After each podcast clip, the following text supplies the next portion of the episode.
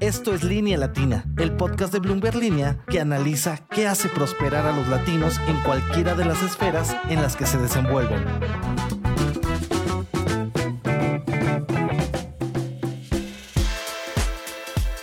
Bienvenidos a Línea Latina, el podcast que explora las historias de los latinos que expanden su talento al mundo. Yo soy Jimena Tolama. Y yo, Alejandro Ángeles. En Línea Latina exploramos qué hay detrás de la mentalidad de los ejecutivos y empresarios en el continente. Qué tendencias se van formando en cuanto al liderazgo y más que nada qué rol juega el talento y el empuje de la comunidad en toda la región. Sobre todo en momentos en que la representación de los latinos deja mucho que desear en áreas como los medios y el entretenimiento en Estados Unidos, a pesar del peso que tienen 62 millones de personas en ese país. Por eso es importante que platiquemos con Ana Valdés, quien es la presidenta y CEO de, de, Latino Donor Collaborative, que conoce muy bien la radiografía latina y el poder que tiene esta comunidad, incluso si fuera un país. ¿Qué aporta a Estados Unidos, la economía más grande del mundo, su liderazgo e influencia en los negocios, los medios y la política, más allá de los estereotipos? Bienvenida, Ana. Muchísimas gracias, Jimena y Alex, por tenerme.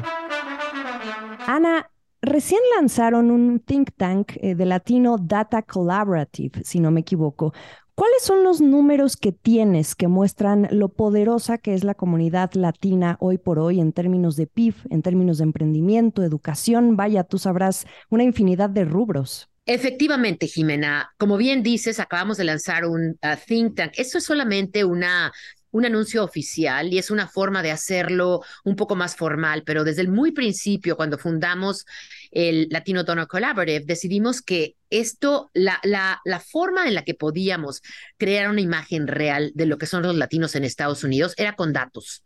Entonces, a lo largo de estos 13 años, desde que se fundó el Latino Donor Collaborative, hemos hecho 47 reportes y ahora estamos volviéndonos oficialmente en un think tank, porque aquí en Estados Unidos eso es muy importante. Todo lo que tiene que ver con data se oficializa y tiene una, un concepto pristino, ¿no? Un concepto eh, objetivo, un concepto sin ninguna influencia política o de pensamiento. Y eso es lo que queremos ser. Queremos ser eh, una, un proveedor de datos que sea impecable y lo que encontramos en todos estos datos que estamos, bueno, que hemos hecho, que estamos haciendo y que seguiremos haciendo, es que la comunidad latina en Estados Unidos es indispensable. Yo creo que indispensable es una de las palabras que mejor la, la, la, la definen. Toda la información que tenemos que está hecha basada en datos nos dice que nuestra comunidad para empezar, tenemos la movilidad económica más alta de cualquier otra comunidad. Y estamos hablando que inclusive en comparación con la comunidad eh, asiática, que es la tradicionalmente muy próspera, la movilidad latina es espectacular. O sea, estás hablando de que el inmigrante latino llega a Estados Unidos sin nada, ni siquiera un idioma que ellos puedan manejar y sus hijos están yendo a la universidad, están teniendo eh, puestos ejecutivos, están creando negocios. En el caso asiático, que también es muy exitoso y es maravilloso y no lo podemos negar, llega la gente con carrera, llega la gente con inglés, llega la gente en general con dinero. Entonces, el cambio de una generación a la otra es muy bueno, pero no es tan dramático como el cambio de nuestra gente, ¿no? Todo esto para decirte que hay dos datos que son sumamente eh, reveladores. Una es que del Producto Nacional Bruto americano, 2.8 trillones de dólares están producidos por los latinos. Y el segundo dato es que si estos 2.8 trillones de dólares nos hicieran una economía independiente, seríamos la quinta economía más grande del mundo. Quédense con esa, imagínense esa imagen eh, mental, ¿no? De, de pensar en la economía que es la quinta más grande del mundo. Más grande que Inglaterra, que Francia, que Rusia, que Brasil, que Canadá. que México, ¿no? También. decir? Y, es, y, eso con, digamos, con 62 millones de, de, habitantes, ¿no? Que sería la masa eh, productiva, ¿no? De, de este eh, PIB que, mencionas. Mencionabas, Ana, que la población latina de latinos en Estados Unidos es imprescindible, ¿no? Y sin embargo, y ustedes mismos en, en Latino Donor Collaborative han remarcado mucho, hay muchísimas áreas en las que hay una pobre, nula, a veces inexistente representatividad, ¿no? De los latinos. Cuéntanos un poquito cómo lo perciben ustedes y qué impactos tiene, ¿no? Esta pobre representación de los latinos en, en, áreas como los medios, como, como el entretenimiento, ¿no? Y, ya después iremos ahondando otras áreas donde es relevante, ¿no? La, la, o debe ser relevante la presencia, pero no lo es debido a la baja representatividad. Exactamente. Mira, Alex, nosotros existimos porque existe un gap devastador entre la realidad de quiénes somos y la manera en la que nos representan y la manera en la que nos imaginan. O sea, en inglés es, de hecho, es un gap entre la percepción y la realidad. No sé si, si este, últimamente han, han oído mucho este término de gaslighting, que es un término que se usa aquí en Estados Unidos para decir, hazte cuenta que, no sé, tu madrastra te está diciendo, no, niña, yo creo que tú estás loca porque este es de día y tú estás viendo que es de noche, ¿no? Ves la luna, ves las estrellas, pero te dice tu madrastra, no, ¿sabes qué? Es de día. Algo traes porque no, está mal, es de día. Bueno, así sentimos nosotros en Estados Unidos que se habla de nosotros en los medios, ¿no? O sea, ves, para empezar, la falta de representación en los medios en inglés, nada más hay 2.6% de los roles que son latinos, ¿no? Y además de todo, la mitad de esos roles son negativos. Entonces, si ves a una gente que es próspera en Estados Unidos, pero que es latina en los medios, seguramente es un narco o es una, este, o es un gang member, alguna cosa así, ¿no? Y en, los, en las buenas representaciones, casi todas son de una, este, trabajadora doméstica o de un jardinero, que son muy dignas, pero también no es la mayoría de la gente. Estamos hablando que de acuerdo al censo de Estados Unidos de, 2020, el 15% de los latinos en Estados Unidos viven en la pobreza. Eso quiere decir que el 85 son clase media o más. Y en los medios jamás ves eso. Y si lo ves, es muy pocas veces. Entonces, para tu pregunta de, de, de, de por qué existe esta, de, por qué hacemos las cosas, de por qué esta, esta falta de representación, nosotros creemos que los medios que crean la, la imagen de las diferentes comunidades simplemente nos han ignorado. Somos o invisibles o cuando somos visibles, somos negativamente visibles. En 2000, en, uh, ¿qué fue? 2013, hicimos nosotros una encuesta a nivel nacional masiva y queríamos saber lo que la gente pensaba de los latinos. Desgraciadamente, 63% de los encuestados a nivel nacional dijeron que los latinos eran unos que se dice en inglés takers, que quiere decir la gente que venía a este país a llevarse todos los recursos, aprovecharse de las situaciones y hacer unos vagos. Bueno, las buenas noticias es que en 2021, después de que ya llevábamos siete años haciendo estos datos, hicimos exactamente la misma encuesta y una dos terceras partes de los encuestados dijeron que la percepción de los latinos es que eran contribuyentes. Pues eso fue buenísimo. Pero la mala parte es que todavía decían que seguramente los latinos eran como los ponían en las películas y en los programas. Porque como ustedes saben, la mayoría de los latinos están en las costas. Nueva York, Florida, eh, New Jersey, ya saben todas estas. Y claro, California, Oregón, eh, en todas las costas, ¿no? Y desde luego en la frontera. Pero la gente que esté en medio, que no esté en la frontera, nunca ha visto un latino en su vida.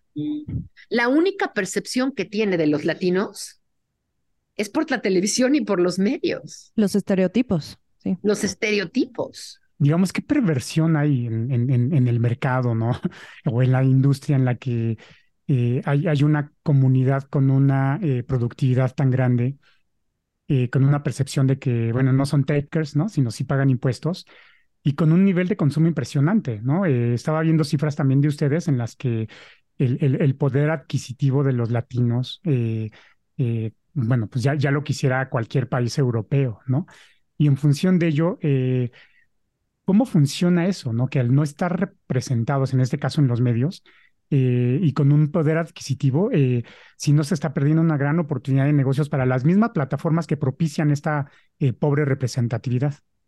Claro, totalmente. Mira, hay muchísimas consecuencias y también hay, hay otras razones, ¿no? O sea, empecemos con las consecuencias. Bueno, vamos a hablar de, de, lo que aquí se llama la justicia social, ¿no? Que es la parte moral.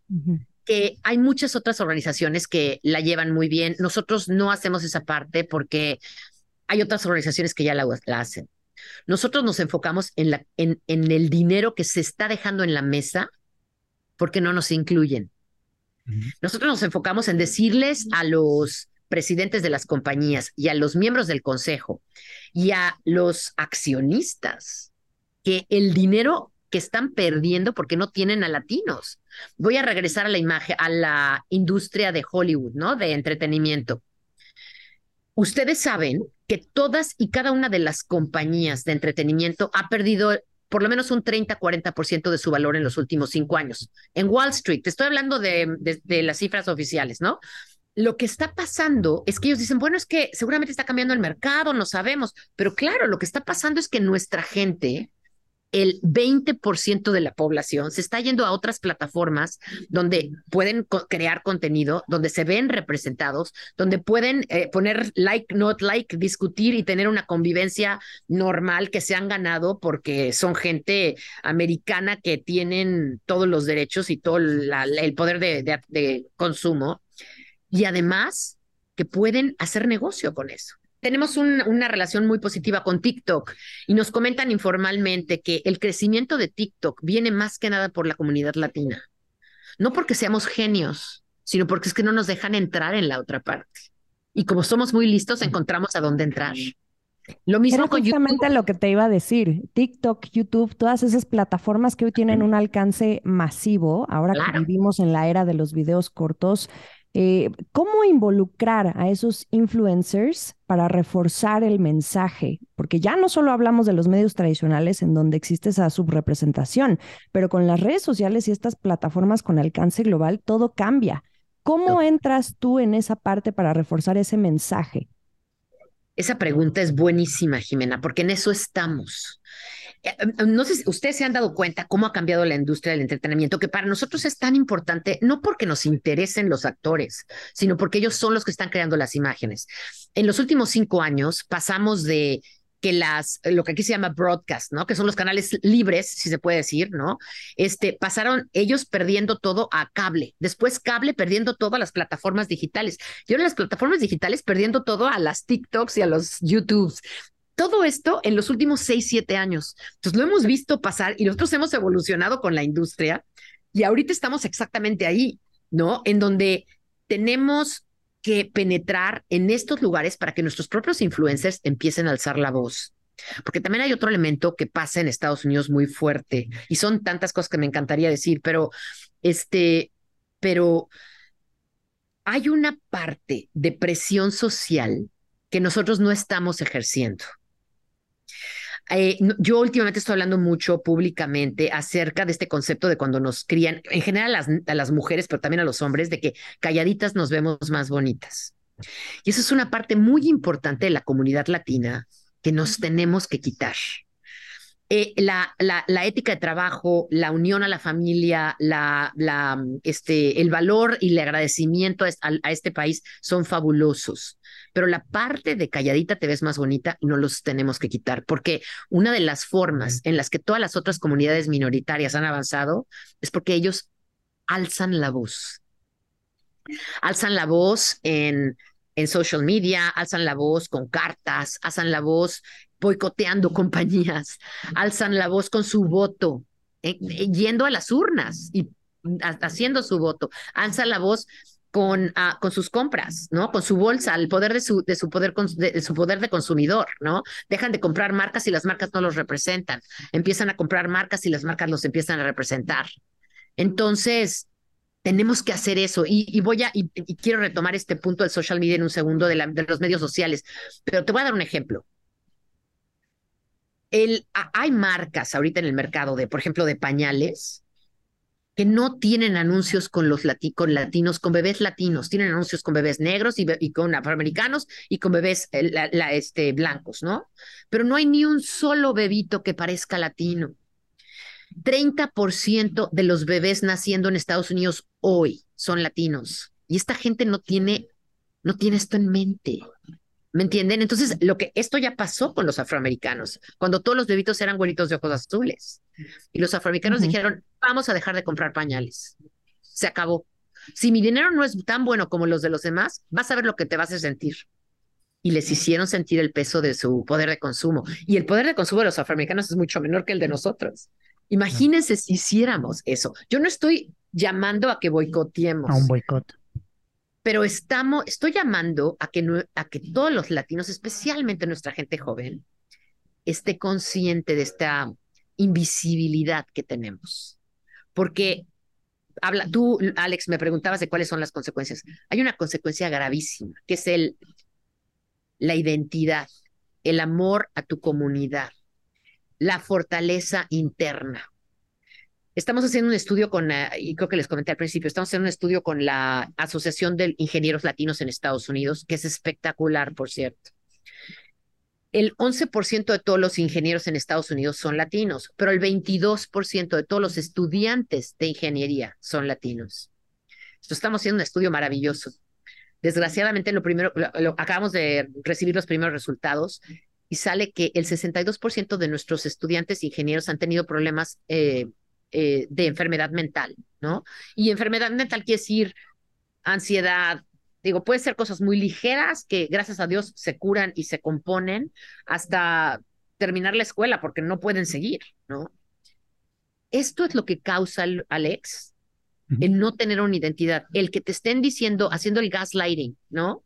Que te está diciendo los medios, eres invisible, no vales nada, no eres importante y para lo único que me sirves para que seas el, el, la víctima en el show de criminales, ¿no?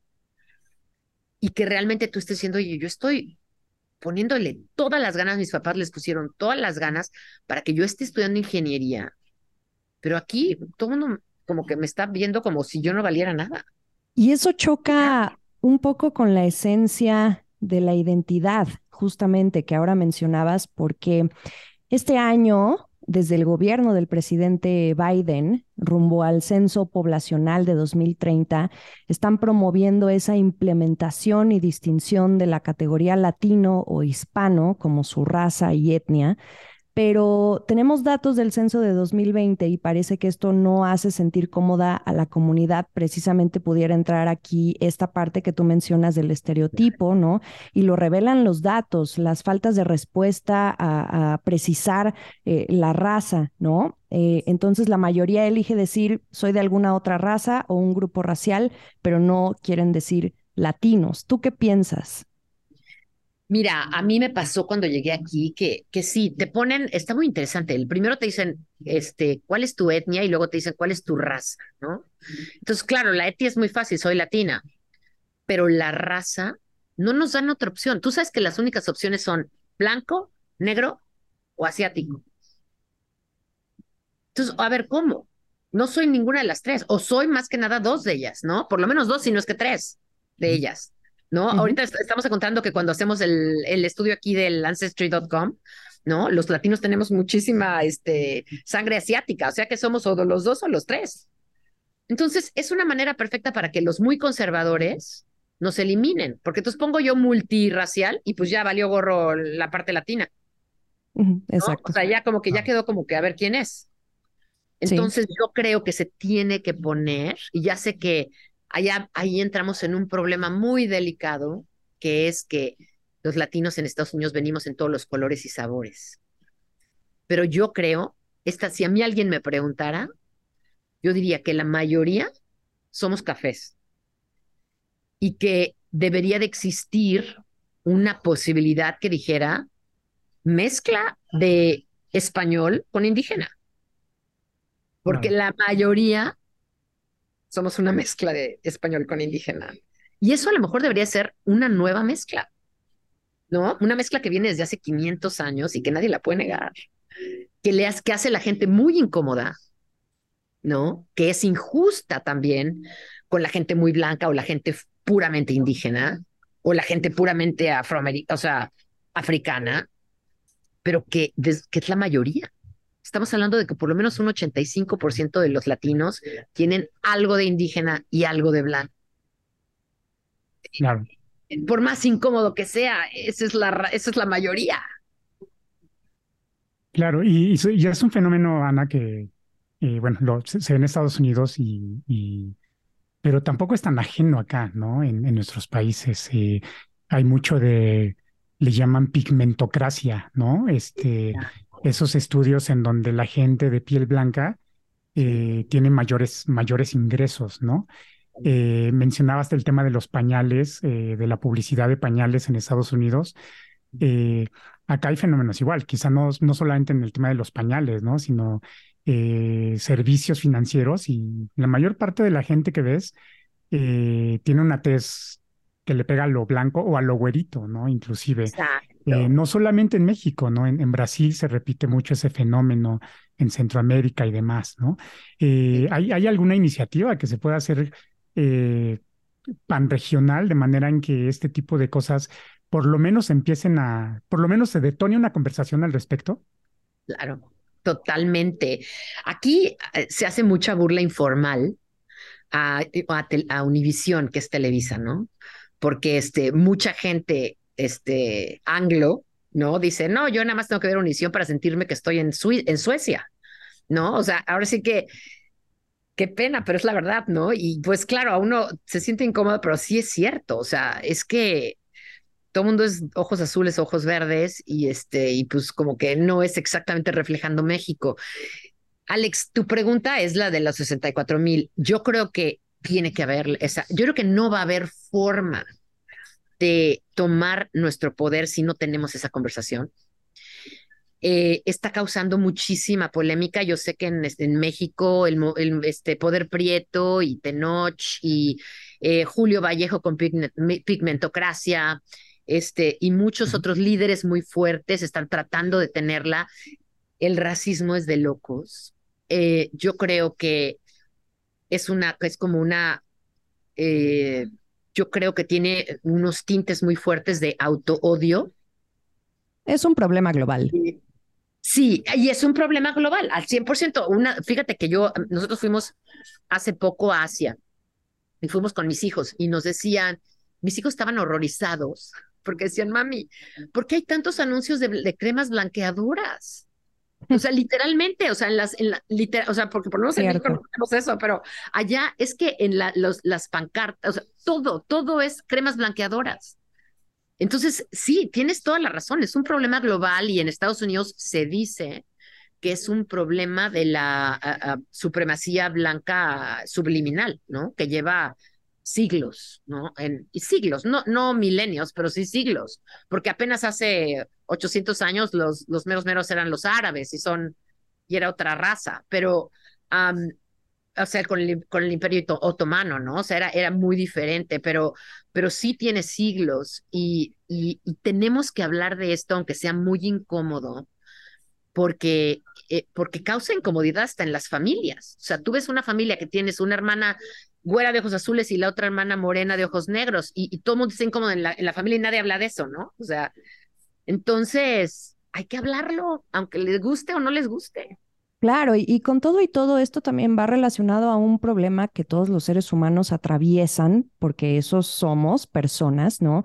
Que son las inseguridades. Sin embargo, esto al final eh, eh, no contrasta con las cifras que, que, que, que tú misma das, donde el éxito de los latinos es gigante y todo lo que están aportando económicamente.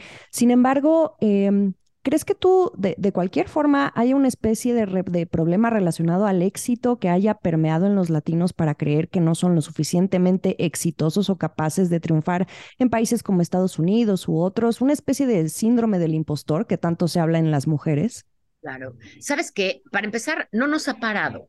Porque con estos números que tenemos, mira, imagínate que tenemos unos números como los que tenemos cuando somos, como dice bien Alex, 62 millones cuando a veces tenemos el crecimiento más rápido que India, que es 1.6 billones, 1.4 billones, ¿no?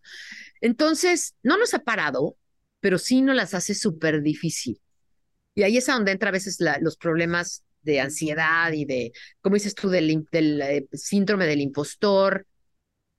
Tenemos que componerlo, tenemos, y, y, volvemos a lo mismo. Aquí nos hemos dado cuenta, nosotros por eso, como te digo, es una de las miles de razones que, por las que hacemos lo que hacemos, que, por ejemplo, cuando hay aceptaciones a, los, a las universidades, que aquí está tan competitivo, ¿no? O sea, si ven un Valdés o ven un este, Wong, no, pues si es la escuela de, de matemáticas, pues mejor ponemos a al Wong si, si tienen los mismos índices, ¿no?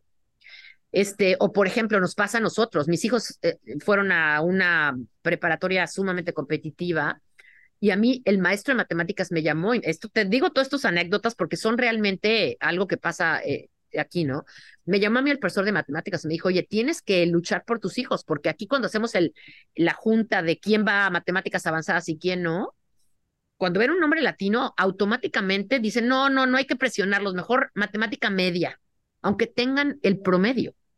Te digo este error, este, este error, sí. Te digo este ejemplo que es completamente erróneo este, y injusto, porque pasa en las universidades, en las, en las admisiones a cualquier trabajo, el reclutamiento de, de, de chamba, pasa en cuando vas a la oficina del doctor, pasa en todas partes creo yo que estamos avanzando mucho. Creo yo que el avance de la comunidad afroamericana nos ayuda, pero sigue habiendo este concepto, ¿no? Esta imagen de lo que son los latinos que es completamente errónea. Y este, y a tu pregunta, pues sí, o sea, afecta y, y afecta mucho. Estás escuchando Línea Latina. Si causa incomodidad en familia hablar de este tipo de temas, eh, lo vemos, lo padecemos, ¿no? A, ambos lados de la frontera, ¿no? Es, digamos que es la misma, eh, la misma psique, ¿no? los mismos temas eh, eh, emocionales, mentales, etcétera. Pero ¿qué pasa cuando se traslada este debate, esta conversación y toca, como en el estudio que recién liberaron, a los grandes estudios, a, los, a las grandes firmas del entretenimiento en Estados Unidos, ¿no? no solamente de streaming, sino eh, también de, de, televisión, de más media tradicional, etcétera, ¿no? Donde es, es donde se ve más esta eh, falta de representación de los latinos, ¿no? Con, con, con números realmente magros, ¿no? En cuanto a eh, los papeles principales, los papeles protagónicos de latinos en programas originales, ¿no? En inglés, sea Netflix, sea Apple TV, sea, sea quien sea, ¿no? Sea HBO, ¿no? Y demás. Eh, ¿Qué recepción tienen ellos de, de, este tema cuando, cuando ustedes le acercan este tipo de temas y de debate? Lo interesante, Alex, es que creo que es un poquito diferente lo que está pasando en Estados Unidos de lo que está pasando en México. yo creo que es menos colorismo en Estados Unidos, pero más antilatinismo. Okay. Entonces aquí ves cómo aún las aún los actores y actrices rubios y blancos tienen discriminación mientras sean latinos. Si tienes un nombre latino, ya te llaman para que hagas audición para el miembro de los gangs. ¿No? O sea, a pesar de que a lo mejor ni siquiera te ves como, como latino o ni siquiera te ves como el estereotipo. Entonces creo que aquí es más antilatinismo. En México yo creo que sí es muy colori hay un colorismo fuertísimo. entonces aquí yo creo que tiene más... Mira, te voy a, los voy a ser muy francos y es lo que he estado diciendo yo ahorita que estoy haciendo entrevistas con los medios americanos. ¿Existe alguna razón, y esa pregunta no debería de estarla este, contestando yo, la debería estar contestando Hollywood, por la que en el movimiento de diversidad de Estados Unidos han avanzado a todos menos a los latinos. La pregunta para Hollywood, yo te puedo decir mi opinión, pero la pregunta que estamos demandando en el, en el último reporte y que le he estado diciendo yo constantemente a los medios cuando hago entrevistas es, la pregunta para Hollywood es, ¿por qué nos dejas atrás? ¿Por qué no nos das acceso? ¿Por qué no presentas nuestras historias? Porque vendemos no nada más vendemos a los latinos, vendemos a todo mundo. Ya, como, como ya mencioné, o sea, cuando estás en un medio democrático como la música, nosotros arrasamos. Los poquitos roles que les das a nuestras gentes, mm, bueno, somos las estrellas en todos sentidos, ¿no? ahorita les digo algunos datos de los, de los ratings, ¿no? Este, entonces, estas preguntas para Hollywood, ¿por qué no lo estás haciendo? Y la pregunta también debe de estarla haciendo los accionistas de las compañías, porque sus CEOs y sus presidentes están dejando dinero en la mesa y esos, esas disminuciones en, eh, en utilidades, en tamaño del mercado y todas estas eh, eh, bajas en todo tipo de acción financiera tienen que ver con este factor, dejando a una comunidad que no nada más es de 62 millones, es la comunidad más joven, es la comunidad más que tiene más software mobility, como ya le dije, la más que tiene más entrepreneurship, las que compran más casas. Les puedo dar todos los datos del mundo, pero esta pregunta no yo no se las puedo contestar yo, porque la tienen que contestar ellos. Si a mí me preguntas, yo te digo, sí hay un factor definitivamente este, intencional. Hay, no, sé, no sé ustedes al comediante Chris Rock. Sí. Hace unos tres o cuatro años hizo un, una entrevista y cuando le preguntaron, oye, ¿cómo ves que están los afroamericanos? ¿Qué usted le está yendo? Dije, a ver, espérate. Y les dijo, le dijo a, fue el Hollywood Reporter también. Le dijo, les dijo, ¿sabes qué? La pregunta que me deberías estar haciendo es más que nada, ¿cómo están los latinos? Porque en una ciudad donde se toman todas las decisiones de entretenimiento, casi todas las decisiones de entretenimiento, que es Los Ángeles, el 50% de la población es latina. Para no, o sea, el no contratar a latinos tiene que ser algo intencional porque tienes que trabajar muy duro para que de todas tus opciones estés sacando a los latinos de las opciones. Claro. Y ya reporteros ahorita que están hablando ya mucho de eso, ¿no? Están diciendo, bueno, ¿qué problema tienen Hollywood con los latinos? Porque esto ya es intencional. Claro, y, a pesar de que hace unos años hubo, hubo una seguidilla, ¿no? De varios años en las que el, quienes ganaban los, los Oscars, ¿no? A mejor película, a mejor director, a mejor cara, eh, fotógrafo, ¿no? Etcétera. Y aunque eh, se ha perdido un poquito esa inercia positiva, eh, siguen ganando premios los directores latinos. Pero Alex, sí, para empezar, sí, es que tenemos, volvemos a lo mismo, tenemos un talento espectacular, pero lo que hacen estos cuates es que, claro, agarran el super talento, sigue siendo el 1.8, ¿me entiendes? Entonces, es, uy, sí, qué padre, estamos ganando los Óscares, pero nada más que lo que hicieron es, primero que nada, y vamos a ser muy francos, se fueron a Latinoamérica, contrataron el talento que ya estaba creado y súper famoso y súper listo y súper de todo y se lo trajeron para acá. Exacto. ¿Qué es la diferencia con los afroamericanos, con los anglos y con los asiáticos? Aquí, en Estados Unidos, ellos, they grow a pipeline, o sea, ellos, ellos tienen una, una, un proceso para crecer talento. Entonces van a las universidades, reclutan asiáticos, reclutan afroamericanos, reclutan anglos y luego les dan chance de, de, fracasar. Y luego les, les, les pagan una curva de aprendizaje. Y de los 100 a los que entrenan, bueno, 20 son buenísimos y luego 8 son buenos y luego 2 ganan el Oscar. Eso es lo que debería estar pasando con los latinos. Con nosotros no hacen eso. Ellos se van a Latinoamérica y traen a los fregones de Latinoamérica. Y a los niños de aquí no. Entonces, por eso seguimos, a pesar de que Alejandro eh, y, y, Cuarón y eh, Del Toro ganan, seguimos nada más con el 1.8%. No permea. No permea. Y ahora la subrepresentación de los latinos en Estados Unidos no solo se acota a esa industria del entretenimiento, también se da en otras áreas. ¿Dónde crees tú que también pudiera estar más grave? Eh, por ejemplo, en los negocios, en el venture capital, en los, en los C-levels de las empresas, bueno, el gobierno. Mira, lo que nosotros nos hemos dado cuenta es que sí es cierto, tienes toda la razón. Por ejemplo, el evento que hicimos este, esta semana fue con los bancos. El, nuestro anfitrión fue JP Morgan Chase, eh, estuvo Bank of America, Wells Fargo, Morgan Stanley, todos, ¿no? Y sí, todo mundo se queja también, pero sabes que están en los números del 9%, del 8%, del 10%. Sí, falta mucho. tienen que dobletear esos números, pero están en el 8%. Igual con marcas, ¿no? Pero es que es devastador en los medios. Por ejemplo, tenemos un, un, este, un reporte con Bain and Company que habla de que los latinos tienen nada más 1% del venture capital, cuando los anglos tienen el 24%.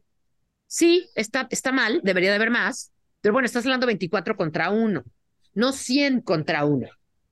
¿Me entiendes? O sea, de alguna manera, la proporcionalidad de discriminación en los medios es la peor, pero tienes razón. Hay muchísimas otras cosas. Mira, lo que, está, lo que nos estamos, para empezar, hay, hay, hay que tener soluciones de inclusión y de acceso. Lo que están haciendo los latinos es que por eso somos los entrepreneurs más fregones de, de Estados Unidos. El 72% de los nuevos negocios fundados, no de todos los negocios, ¿eh? de los nuevos negocios fundados todos los años, son latinos. Como no tienen acceso, sí, como no tienen acceso, se ponen a hacer su negocio y les va súper bien.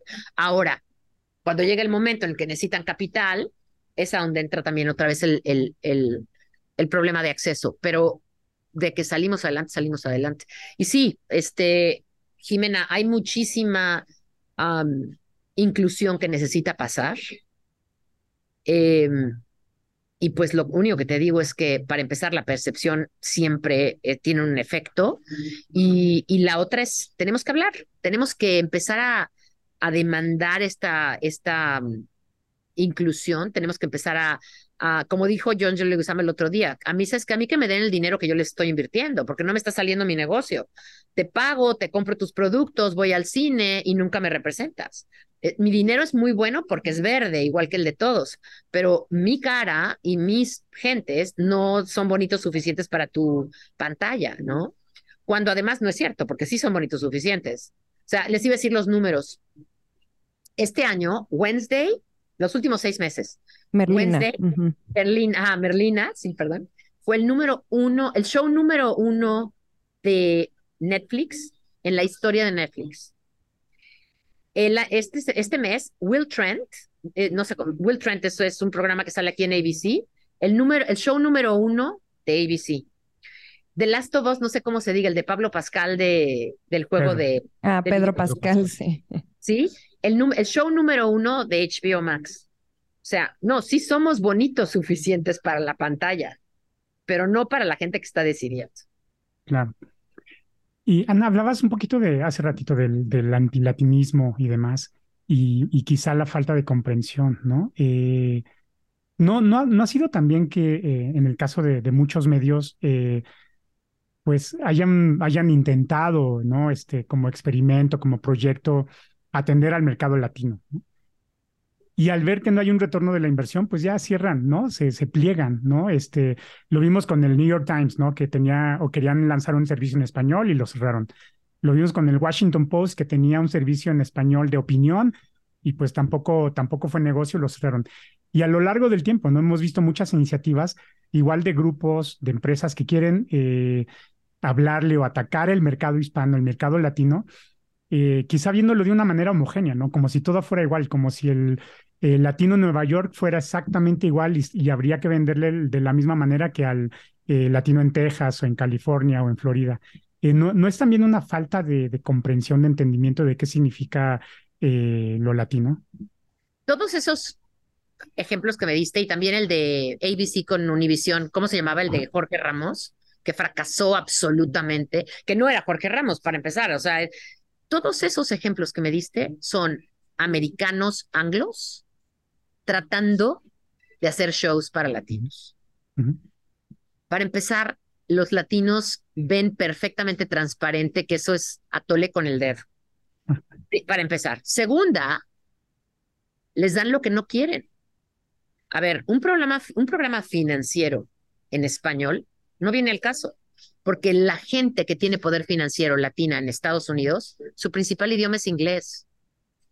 Ellos no quieren oír información financiera de segunda mano. Aún el hijo del señor jardinero que vino aquí, ¿eh?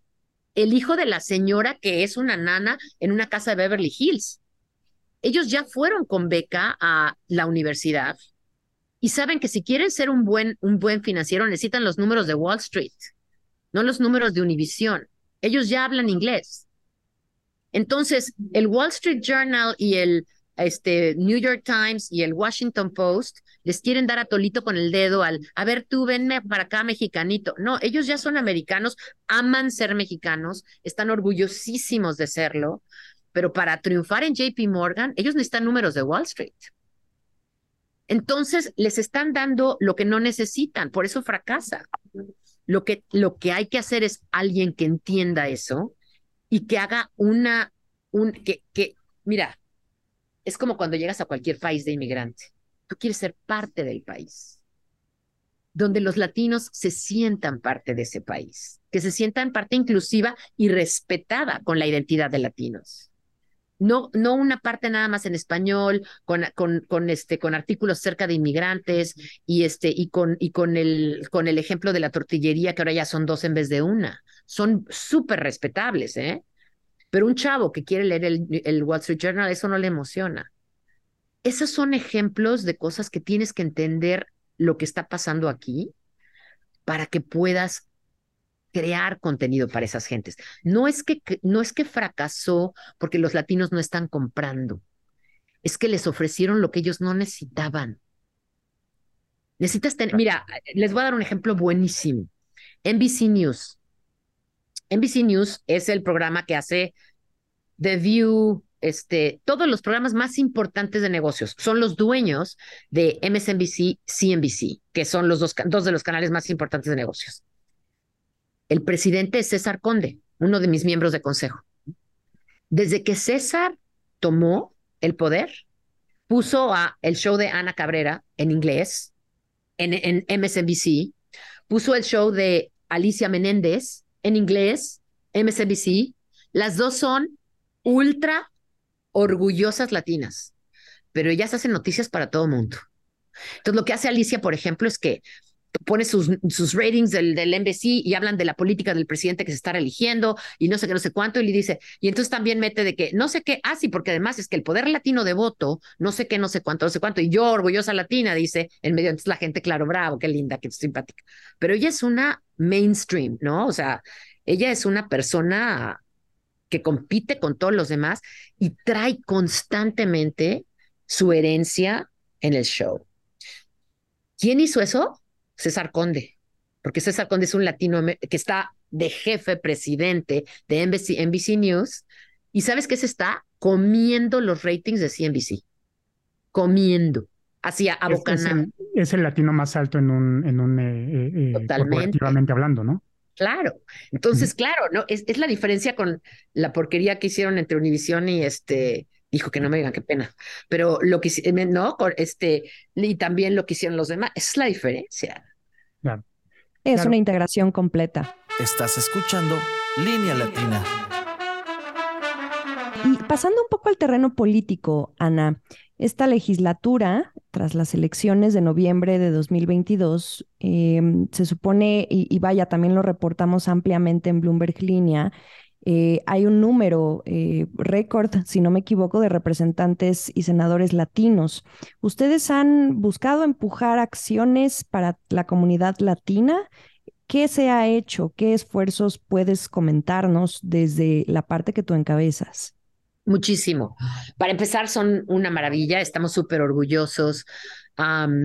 Eh, en, en, congresistas no, pero en senadores sí estamos por arriba de los afroamericanos y, de, y, nuestros senadores son muy fuertes, son maravillosos.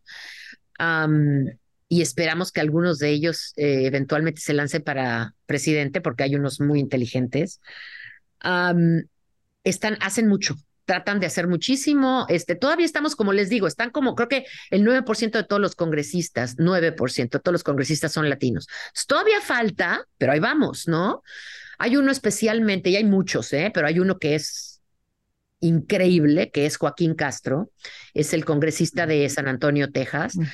Él acaba de lanzar ayer, se los voy a mandar, este, bueno, ya este esfuerzo lleva muchísimo tiempo, pero una de las cosas que acaba de conseguir ayer es que el FCC, que es la, este, la entidad de del gobierno que regula los medios, acaba de aceptar que los canales van a tener que revelar las demandas que han tenido por discriminación racial y el FCC las va a analizar y las va a exponer.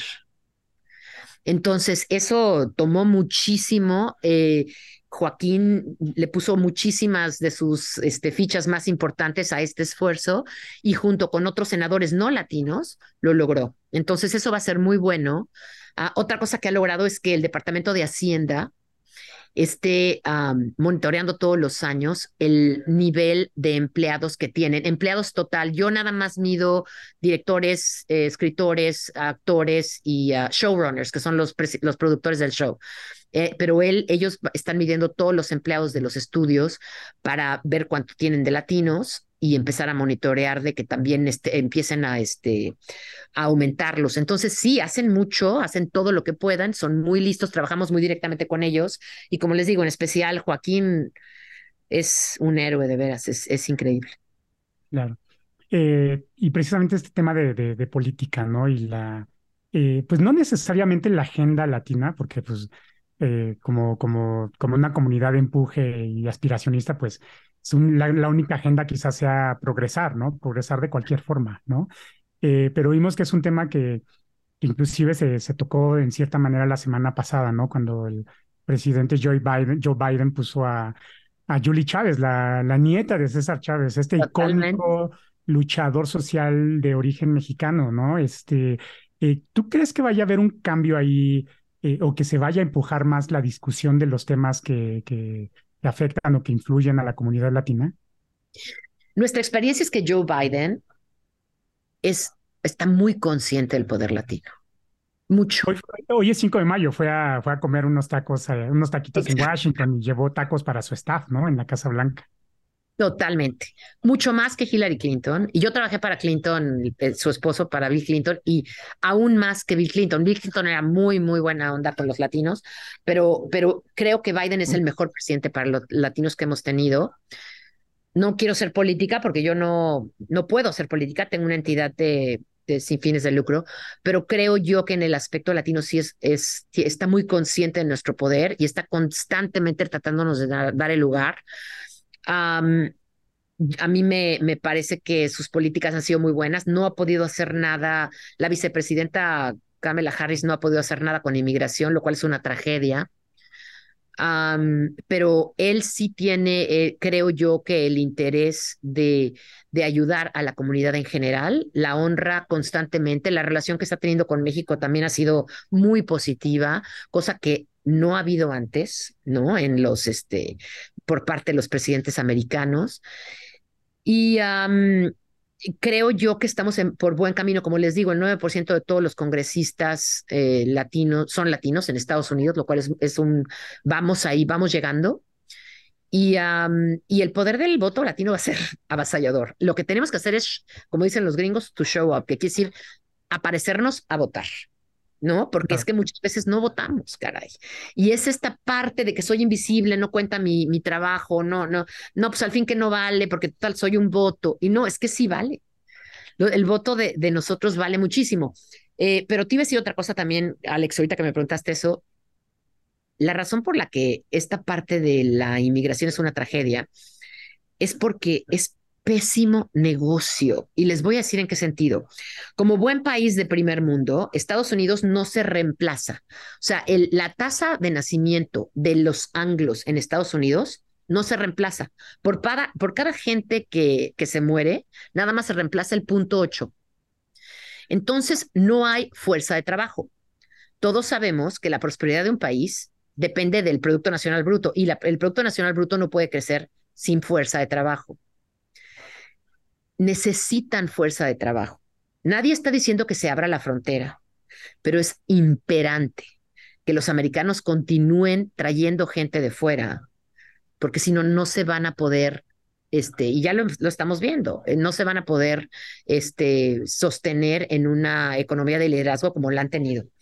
Entonces, esto parte de la inmigración se ha vuelto un fenómeno racial que es sumamente negativo para todos, para Estados Unidos, para aquí hay cantidad de estados que antes eran muy conservadores y que están abriéndose a, a ser más liberales porque no tienen suficiente gente que les trabaje a todos los niveles. ¿eh? No estamos hablando nada más en la agricultura, sino también no hay suficientes enfermeras, no hay suficientes médicos, no hay suficientes ingenieros, este, no hay gente que trabaje. Entonces, eso es por lo que es una tragedia que no se pueda arreglar un sistema decente de inmigración. Nadie está diciendo abrir las fronteras, pero sí un sistema decente que ayude a todo el mundo. Claro, y, quizá mucho de esto, eh, no sé, tú lo sabrás mejor, eh, pero una de las soluciones quizá ya está ahí, ¿no? Con el, con el tema de los dreamers, de ¿no? para qué para qué traer más talento de fuera si existe ese gran pool de talento interno, ¿no? Que, que han estado en el limbo por algún tiempo, pero que, que vaya, eh, es, es, una, es una masa eh, crítica de, de, talento a la mano, ¿no? Disponible. Exactamente. Los Dreamers son un sueño, porque están vetados, o sea, están ya, ya los, ya, para ser, volverte un Dreamer tienes que tener una cantidad de requisitos que ya sabes que es una gente decentísima, que es una gente trabajadora, que es una gente con, este, con ambiciones, que ha, servido en, la milicia, muchos de ellos, etcétera. Entonces, ahí ya tienes una base de gente que está lista para trabajar y sí los dejan trabajar, pero están siempre con este susto, ¿no? De a ver quién entra, a ver, no, no es permanente, como ustedes saben, el el el estatus de Dreamer no es permanente. Cualquier presidente, y Trump estuvo amenazando mucho, lo puede quitar. Entonces, es, es una tragedia. Y, volvemos a lo mismo otra vez, la, la parte emocional ha causado un nivel de estrés espantoso en nuestras gentes, ¿no? Tanto para los niños que son dreamers como para los papás, como para las familias. ha sido realmente e, e, este tema de inmigración es una tragedia. Desgraciadamente la vicepresidenta Harris no ha podido solucionar nada, al contrario se ha puesto peor. Y los 60 mil inmigrantes que están en la frontera no son nada comparado con la realidad de los 11 millones de inmigrantes sin documentos, que sí están haciendo una contribución tremenda de la economía. Entonces, volvemos a la percepción. La percepción es, ay, ahí vienen en hordas, uf, se están subiendo a la barda. Y esos 60 mil no son nada, no, es, es nada más un, un prop, como dicen los de, en el entretenimiento, ¿no? Es, es nada más una fantasía para crear una idea errónea de que los inmigrantes nos están invadiendo. Tremendo, Ana. Sin embargo, eh, tiene que haber, eh, vaya, se nota la evolución. Claro que hay una evolución, pese a muchas áreas que aún no quedan resueltas eh, en el caso de la representación, etcétera. Sí ha habido avances en cuanto a posicionar la comunidad latina en Estados Unidos y las oportunidades que se han creado con el tiempo, sobre todo tú que además tienes una historia, tú eres mexicana, tú naciste y creciste en México, sin embargo, tienes 25 años viviendo en Estados Unidos. A lo largo de estos 27 años, a lo largo de estos 27 años, eh, ¿cómo has visto evolucionar a la comunidad latina que no estaba representada y no era adecuadamente representada. Hoy eso ha cambiado, pero ¿cuál es tu diagnóstico? Definitivamente ha cambiado. la integración de los latinos a la comunidad americana es espectacular. Ah, de acuerdo a todos los estudios, somos la comunidad que más nos mezclamos, que más nos casamos con gente de otras comunidades, que tenemos más amigos de otras comunidades. Eh, tenemos ahora sí que tantas comunalidades, ¿no? Tenemos la misma tipo, el mismo en general, no, no voy a generalizar, pero en general la misma religión, eh, la misma ética de trabajo, la misma, el enfoque en la familia, etcétera. Somos un somos realmente un milagro para esta sociedad. Sí, Jimena, sí hemos evolucionado muchísimas cosas. Los medios todavía nos tienen como en gueto. Y mientras no cambiemos la imagen de lo que somos, vamos a seguir sufriendo falta de acceso y no vamos a tener todo el reconocimiento y la oportunidad que nos merecemos. Pero sí, tienes razón, ha cambiado mucho las cosas y, y, creo que la gente inteligente en este país sabe que sí somos indispensables. Quisiéramos hacerte un par de preguntas más personales para que nuestra audiencia te conozca mejor. Quiero empezar con la primera. ¿Cómo divides tu tiempo entre tu empresa, Valdés Productions, y en la organización que también representas? Mi tiempo completo y mi pasión absoluta es la organización. Para mí, este think tank que le decimos es realmente apasionante. Para empezar, soy nerd, entonces me fascinan los números, ah, me encanta demostrar realidades con hechos. Ah, entonces, para mí esto es increíble. También, como bien dices, tenemos una compañía de producción. Mi marido es el que se encarga del día a día de esa compañía y yo me meto cuando tenemos producciones en, eh, cuando tenemos proyectos en producción. ¿No? Cuando estamos filmando, ah, más que nada cuando estamos filmando, en, en preproducción y en postproducción yo ya no me meto, pero sí cuando estamos filmando pues trato de, obviamente ayudo, tengo mis funciones, pero no es, no es todo el tiempo. Ah, las producciones en general son la mitad de lo que es un show, ¿no? O una película, menos de la mitad, de hecho, en tiempo. Y ahí es a donde yo participo. Participo también mucho en, el, en la en, el diseño, ¿no? Porque lo que hacemos es que tratamos de que todo lo que producimos vaya con la misión de lo que hemos estado hablando aquí. Enseñar a los latinos en, luz positiva, esas, esa parte de la sociedad de los latinos que nunca se habla, eh, y, enseñar las historias exitosas, ¿no? Entonces, eso es lo que hago, y además tengo también una ventaja, que mis hijos ya se fueron a la universidad. Y como ustedes saben, aquí a los 18 años los hijos se van. Entonces, aunque soy una mamá gallina apegadísima a mis nenes, pues ya están del otro lado del, país, así es que los dos están en la costa este. Entonces, pues ahora sí que, que, tengo pues mucho de mi tiempo, que eso me ayuda mucho. ¿Dónde, dónde creciste? Es una, es una pregunta así rapidísima. Y la otra es, eh, ¿qué películas, eh, qué tipo de películas veías de chiquita? Híjole, buenísima la segunda pregunta. La primera es pues aburrida. Crecí, este, bueno, no aburrida, ¿no? Este, crecí en la Ciudad de México y fui también a la universidad en, la Ciudad de México, fui al TEC de Monterrey y, y pues me amo México pasionalmente. La verdad es que soy americana también. Ahora tengo ciudadanía dual, pero soy apasionada de mi país. Quien me conoce bien sabe que nadie puede decir nada malo de mi país porque yo lo amo, a pesar de que también le veo lo malo, pero nadie lo puede decir más que yo. Este, y, y películas, pues es que me pasaba lo mismo, ¿no? O sea, que no me veía reflejada, era difícil. Es, es, es, difícil porque no te ves reflejada eh, con historias que te inspiren, ¿no? Por lo menos cuando yo crecí, y creo que ahorita también está un poco difícil a veces, este, ver historias con gente que dices, quiero ser como esta persona. Ah, a veces las tenía que encontrar en otros países, a veces tenía que venir de la prensa, de la de las películas americanas o europeas, eh, los shows americanos o europeos, porque pues la verdad es que la programación en México, voy a ser muy franca, no me inspiraba mucho cuando yo crecí. ¿Qué playlist escuchas para hacer tus actividades diarias, ya sea ejercicio, alguna otra cosa que te guste? Voy a revelar mi edad cuando diga eso, pero también, bueno, sí, no. Este, me fascina, me fascina Fleetwood Mac, me encanta Mecano. Esas dos son para hacer ejercicio siempre, eso, me fascinan las dos. Y ahorita estoy apasionadamente enamorada de, las, de, todas las novedades latinas, desde Shakira hasta Becky G, hasta Bad Bunny, me encanta Peso Pluma. ahora sí que me encantan todas esas locuras latinas que están arrasando y creo que se merecen tener el éxito que tienen. Ana, ¿qué, título le pondrías a la película de tu vida y quién sería la protagonista? Viví todo apasionadamente. Creo que eso sería. y, además, apasionadamente a mi familia, obviamente, pero también a mi misión. ¿Quién sería la protagonista? Híjole, está buena. Jennifer López. Línea Latina. Ana Valdés, una mujer apasionada de su causa, que da voz a una comunidad que genera miles de millones de dólares, pero que está consciente que pese a los grandes avances que se han dado en cuanto a la representación latina, aún no hemos visto todo el potencial de esta comunidad en Estados Unidos y el mundo. Gracias por acompañarnos en esta interesante conversación y pronto nos escuchamos en un nuevo episodio.